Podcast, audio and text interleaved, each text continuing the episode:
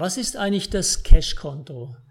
Cashkonto ist eigentlich bei Ihrem Depot das Bargeldkonto. Das ist wie Bargeld. Das heißt, das ist noch nicht angelegtes Geld.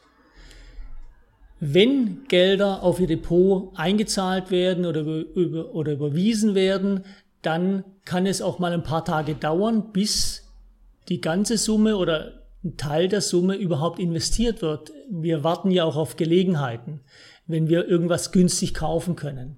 Das ist das eine. Das nächste, wenn wir Gewinne mitnehmen bei Wertpapieren, dann werden diese Gewinne erstmal irgendwo geparkt und das auf dem Cashkonto. Und auch diese Gewinne werden nicht sofort wieder investiert. Investiert wird aus dem Cashkonto heraus auch wieder dann, wenn es Sinn macht. Also ist es durchaus so, dass Sie auf diesem Cashkonto teilweise über Wochen oder Monate hinweg mal mehr oder weniger Gelder geparkt zur Verfügung haben. Nicht Sie haben es zur Verfügung, sondern wir haben dieses Geld als Anlagereserve zur Verfügung und warten auf Gelegenheiten, dieses Geld sinnvoll einzusetzen.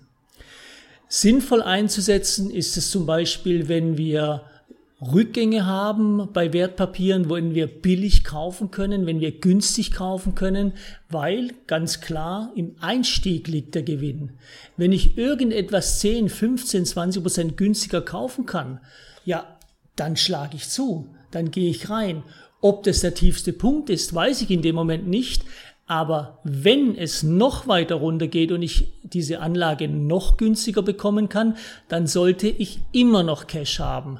Dann kann ich also noch tiefer einsteigen und mein Renditehebel nach oben ist noch viel, viel größer.